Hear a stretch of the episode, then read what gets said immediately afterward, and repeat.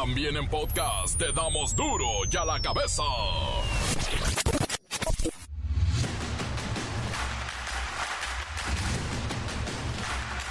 Miércoles 17 de enero del 2024, yo soy Miguel Ángel Fernández y esto es Duro y a la Censura. Sin cabe... No. Duro y a la cab... Sin... Bueno, esta es la información. El gobierno federal trabaja en 15 proyectos prioritarios en diversos estados del país para garantizar el acceso al derecho humano al agua y la soberanía alimentaria. Para millones de mexicanos ya es imposible adquirir una vivienda. Se necesita un ingreso de hasta 40 mil pesos para adquirir una casita de interés social, conocidas también como pichoneras regularizan 2 millones de vehículos usados de procedencia extranjera. Esto representa la friolera de 5 mil millones de pesos en recaudación. 5 mil millones.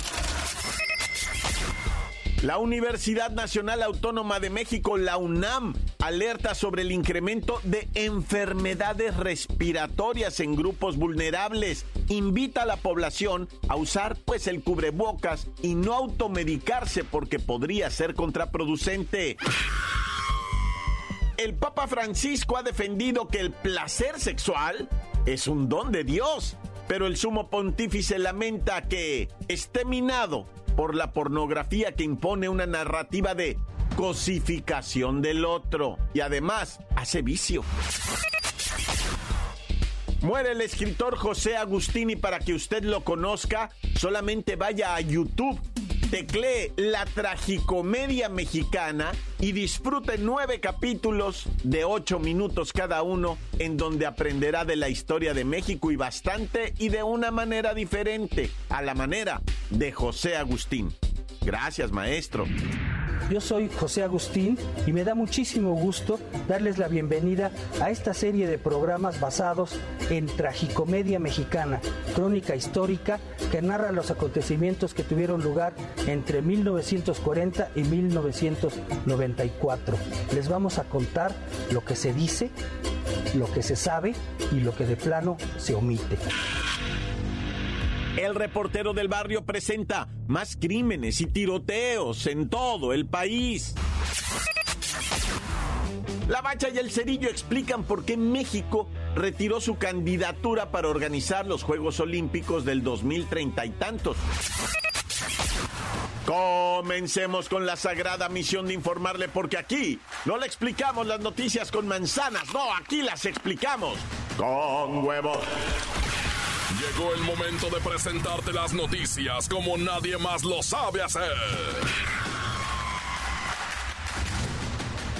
Los datos que otros ocultan, aquí los exponemos sin rodeos. Agudeza, ironía, sátira y el comentario mordaz. Solo en duro y a la cabeza. ¡Arrancamos! El gobierno federal está llevando a cabo 15 proyectos que llaman prioritarios en varios estados de México, con una inversión total de 96 mil millones de pesos. Estos proyectos tienen como objetivo garantizar el acceso al derecho humano al agua y la soberanía alimentaria. Benefician presuntamente estos proyectos a 22 millones de personas y las obras incluyen abastecimiento de centros urbanos mediante acueductos, aumento de la superficie de riego, mejora de la productividad agrícola y protección contra fenómenos hidrometeorológicos. ¡Ah, caramba! Algunos proyectos destacados incluyen el Plan de Justicia para el Pueblo Yaqui en Sonora, con el Distrito de Riego 018, y el Acueducto Yaqui la construcción de la presa Santa María en Sinaloa, la presa Picachos, y el acueducto Concordia también en Sinaloa. El distrito de riego Alejandro Gascón Mercado en Nayarit, el acueducto López Mateos en Espiu Campeche, el Parque Ecológico Lago de Texcoco. La presa Zapotillo en Jalisco, el acueducto El Cuchillo 2 en Monterrey, la presa Libertad en Nuevo León, el proyecto Agua Saludable para la Laguna en Durango y Coahuila, la planta potabilizadora Benito Juárez en Tabasco, la rectificación, ampliación y revestimiento del río Tula en Hidalgo, y la protección en el paso del lago Veracruz. Estas obras están buscando abastecer de agua a comunidades, mejorar la infraestructura para la agricultura y, como les decía, proteger contra desastres naturales. Y es que hoy, en la mañanera, personal de la Comisión Nacional del Agua detalló los avances de estos proyectos específicamente en el Zapotillo, que representa agua para más de un millón de personas en Guadalajara. La presa Zapotillo en Jalisco, que estuvo abandonada por una década, se retomó por esta administración y pretende suministrar 3.000 litros por segundo para 1.1 millones de habitantes de la zona metropolitana de Guadalajara. La inversión es de 8.295 millones de pesos. Estará lista en mayo. Y lo destacable es que este dinero es del presupuesto, no es a crédito, no tiene intereses, así que es un beneficio total. Así se informó en la mañanera. La nota que te entra. Duro ya la cabeza. Bueno, y ustedes, amigos, ya lograron cumplir el sueño de tener una pequeña casita blanca en la loma a donde llevar a ser feliz al ser amado? Bueno, pues creo que no. 95% de los trabajadores está viendo difícil realizar este sueño. Por eso, vamos con Tu Cantón. Buenos días, Tu Cantón. Agradecemos que estés aquí para hablar sobre un tema tan importante como es adquirir una vivienda en México. ¿Cómo crees que está afectando la situación actual en el país a aquellos que aspiran a comprar una casita o un departamento? Buenos días, es un placer estar aquí. La situación es bastante complicada para la mayoría de los mexicanos. ¿Ya viste lo que cuestan las viviendas? Es imposible aspirar a una con el salario promedio. La triste realidad es que la posibilidad de adquirir una casa es un sueño bastante lejano para el 95% de la población. Tu cantón tenemos información, se estima que una persona necesita, bueno, 13.850 pesos mensuales para cubrir un crédito hipotecario y poder acceder a una vivienda de interés social, pero esto se ve francamente lejano.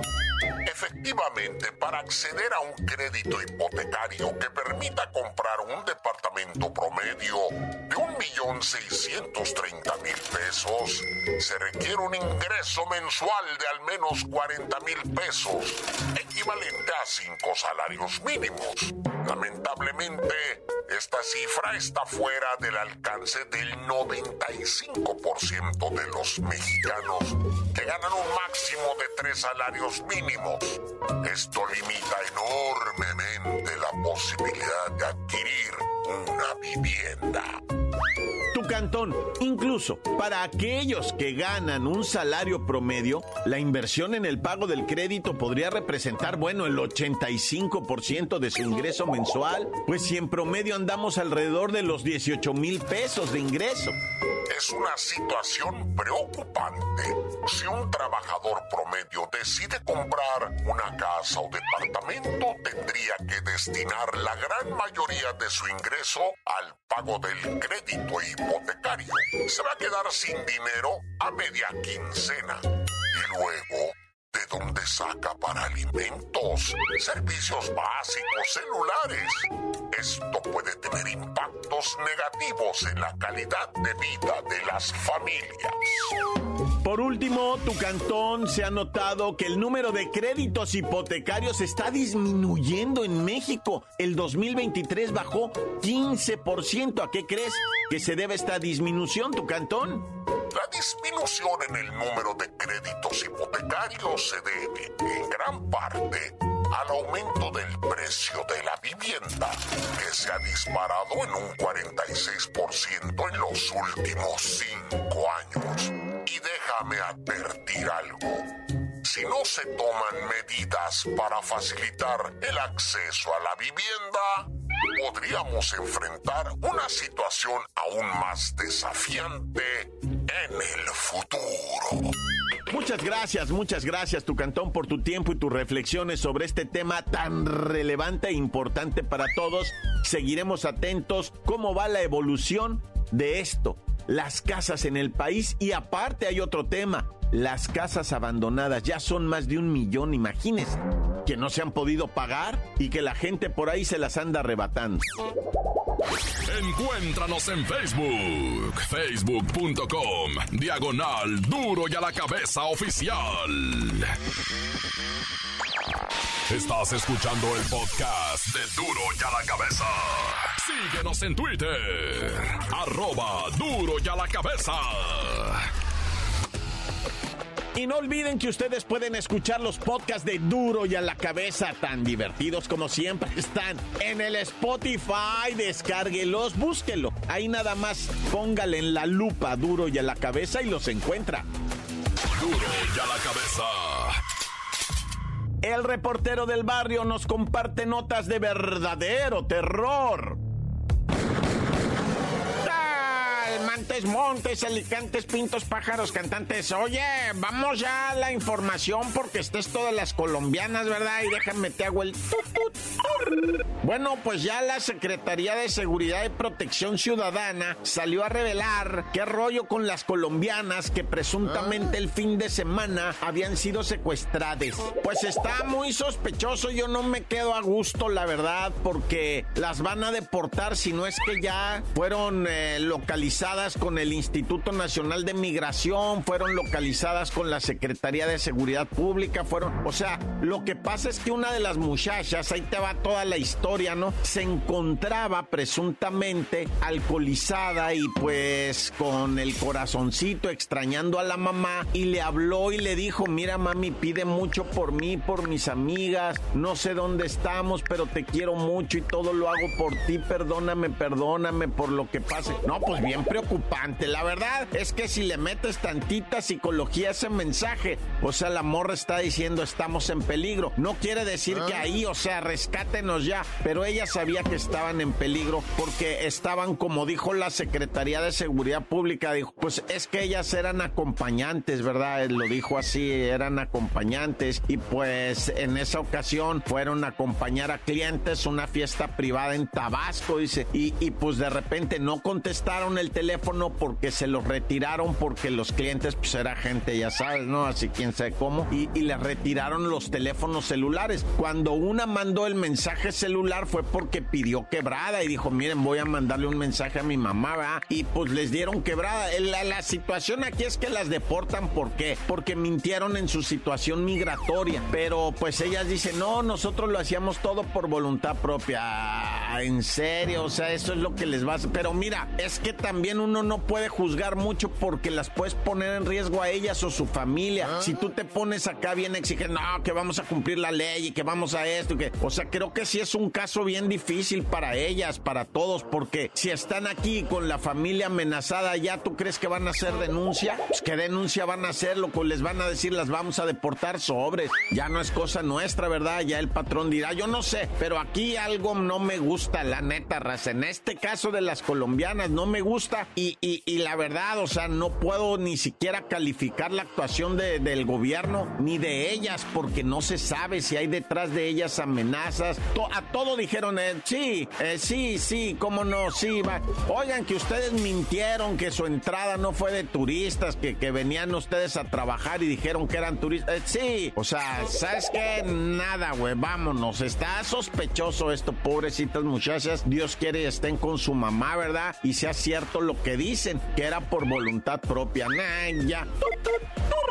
Bueno, pues vamos con el fallecimiento, tristemente, ¿verdad? De la influencer Mila de Jesús. Mila de Jesús es una de esas primeras morras que se pusieron la banda gástrica, ¿no? Y empezaron a hacer ejercicio y a caminar y a comer de a poquito y a describir cómo era. Esta muchacha se la puso más o menos por allá como en el 2012, 2013 y pues sí tenía un sobrepeso bastante considerable la había dejado su marido, había perdido el trabajo, estaba con problemas de salud por el sobrepeso, se puso la banda, se puso a hacer ejercicio, a comer bien y es de las primeras que agarró cuerpazo la muchacha, pero, pero no, sí, no, no, nada así grotesco de, de no. O sea, agarró un cuerpo natural, pero muy bonito, formado por el ejercicio, la buena alimentación y empezó a subir fotos, la gente le empezó a seguir machine porque ella daba consejos, se hizo el cuerpo, ¿sabes cómo? También haciendo yoga, la morra va comiendo bien, cambió toda su vida, pero falleció. Parece ser que le pegó un infarto, ¿verdad? Andaba tristeando en las navidades, dicen, en las navidades se la pasó así muy callada y se, se iba a caminar sola, ¿verdad? Así, luego regresaba y estaba todo el tiempo callada y de repente, pum, vale, la sorpresa, ¿verdad? Amaneció pues ya sin vida y, la gente se paniquea porque dice, pues, ¿qué le pasó? Aclare, no vaya a ser que estaba tomando algo a...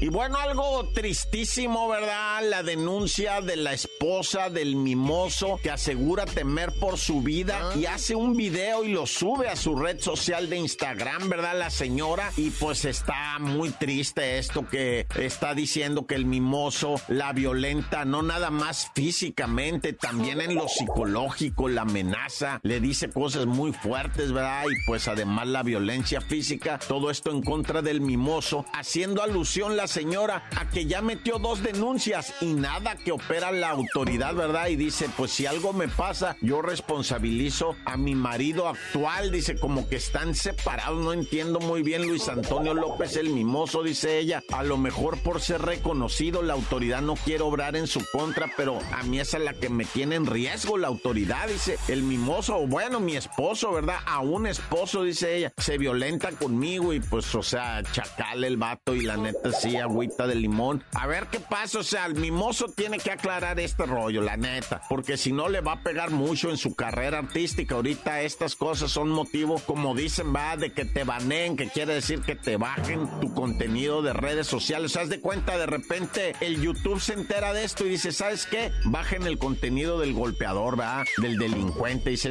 no queremos esa gente aquí y te bajan todo tu contenido. Ojalá no sea el caso y el mimoso aclare esto, ¿verdad? Que no sé cómo va, pero pues, o sea, yo nomás estoy aquí para contar el chisme. ¡Corta! La nota que sacude. ¡Duro! ¡Duro ya la cabeza! Encuéntranos en Facebook, facebook.com, diagonal Duro y a la cabeza oficial. Esto es el podcast de Duro y a la cabeza. La Bacha y el Cerillo explican por qué México retiró su candidatura para organizar los Juegos Olímpicos del 2030 y tantos.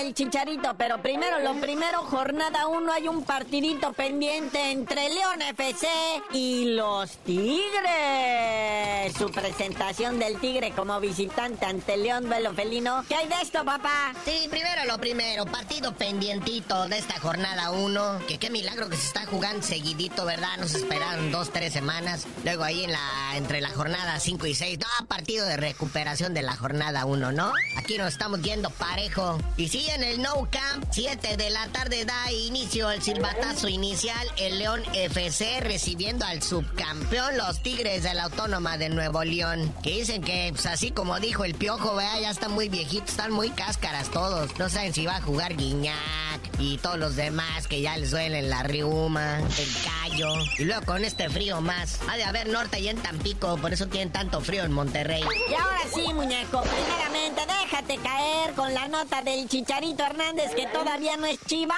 pero la merch se está vendiendo como nunca. Y obvio, del Chicharito. Sí, pues el Chicharito ya está, pues todavía ni firma bien con el equipo y ya está haciendo para lo que lo trajeron, para generar más varo. O sea, en venta de abonados, o sea, los chivabonos, en venta de las playeras. Ahora en la primera jornada, todas las camisetas personalizadas, todas eran de Chicharito con el número 14. Y pues nomás espere que empiece a jugar para ahora sí, la gente hasta de Chivas cree que van a tener llenos totales ahí en el estadio Akron. Así que al señor Vergara, al señor Amauri Vergara le salió bien el chistecito, ¿eh? De traerse a Chichagol. Y a donde vaya, ¿eh? Al estadio que vaya, nomás con que lo saquen a trotar tantito. Juegue los 10 últimos minutos ahí el jefito, pues no, no le hace. Vamos a verlo. Bueno, hasta los chivabonos para entrar al estadio, ándale, sí, pero mira, si llegasen a confirmar al Chicharito Hernández y al Cade Cowell, que se ha convertido en toda una estrella de redes sociales, pues vamos a tener buenas expectativas. Pero por cierto, el Cade Cowell, otra tendencia en redes sociales, esperemos que les dé resultados a las chivas porque no trae así como que mucho récord, ¿eh? Ese güey, sí, lo, me lo traen ahorita, pues así como cochi de feria, ¿verdad? Me lo están presumiendo por todos lados. Digo, en el buen sentido de la palabra, no es peyorativo, antes de que empiecen con sus cosas. Y dice que su prioridad es ganar un trophy y mejorar su español. O sea, primero aprende español, hijo, si no, ¿cómo vas a entenderle las instrucciones al Fernando Gago, al DT? ¿Cómo te vas a hacer entender con tus compañeros? ¿No ves que es un equipo, según estos, netamente mexicano, hasta ahora que llegaste tú y los a perder todo. no es culpa del Cadecawel, ¿verdad? Es culpa del cineasta. Pero pues ahí está, ¿verdad? Haciéndose entender a señas, como dicen que duró 20 minutos perdido ahí en los vestidores. Nadie le podía explicar dónde estaba el pipi room. Hacía más goles mi abuelita cuando jugaba con nosotros. Al que mete su gol para, güey, no manches. Pero bueno, y hablando de necesitados, de urgencia, el Barcelona, ¿qué tan necesitado estará el Barcelona que de repente habla de Rafa? Márquez. Oye, sí, este jueves puede ser día clave para nuestro Kaiser de Michoacán, Rafa Márquez. Ya ven que dirige el Barça Athletic, que es algo así, un equipo del Barça, pero como en segunda, tercera división. Dicen que puede brincar al primer equipo ¿Ah? a sustituir al Xavi Hernández, que ya todo mundo, nadie está contento con él, ¿va? Ahora que los apalearon 4-1 el Real Madrid ahí en la Supercopa que se jugó en Arabia Saudita. Y pues este jueves tienen los octavos de final de la Copa del Rey y van a enfrentar al unioncistas de Salamanca. Entonces ahí pierde, Xavi Hernández ya tiene que ir vaciando su locker, sacando las cositas de la oficina, porque ahí viene Rafa Márquez, que ya creo que fue a medir hasta las cortinas y de qué color va a poner la alfombra. Se le quiere al Rafa Márquez, se le quiere machín en Barcelona, digo en toda España se conoce perfectamente y pues en el Barcelona con más cariño, ¿va? Y tristemente les anunciamos, México no será sede de los Juegos Olímpicos 2030 36 porque ya retiraron la candidatura. Ah. Dios nos preste vida para estar aquí en el 2036, carnal. Y pues sí, si usted ya tenía planes para el 2036 de asistir a los Juegos Olímpicos aquí en México, resulta que Nanáis, México retira oficialmente su candidatura para los Juegos Olímpicos del 2036. De aquí a 12 años, loco, ya no estamos peleando por la sede. Pero pues así nos informó María José Alcalá, que es algo así como la mera mera del Comité Olímpico Mexicano. Dijo que pues la neta que no, está muy competido. Y de aquí a 12 años, quién sabe si vamos a estar vivos. Pero que mejor los canjearon por unos Juegos Olímpicos de la Juventud. No se sabe si para el 2036 también, ¿verdad? Pero por lo pronto, los, si usted tenía planes de vivir los Juegos Olímpicos 2036 aquí en México, no se va a poder vámonos. O sea, puras malas noticias con esto de los Juegos Olímpicos hasta 2036 y tú no sabías de decir mejor. ¿Por qué te dicen el cerillo? Hasta el 2036 les digo.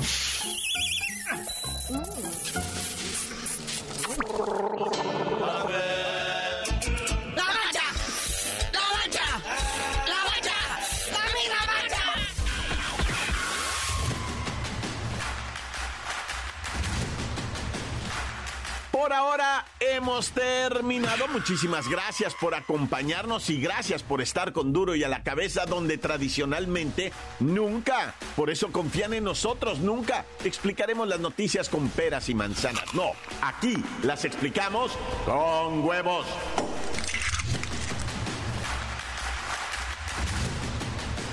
Por hoy el tiempo se nos ha terminado.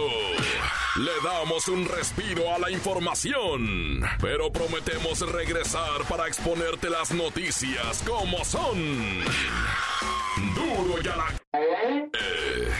Miguel Ángel Fernández, Arturo González, Eddie González y la producción de Luis González, el señor X. Una producción original de MBS Radio.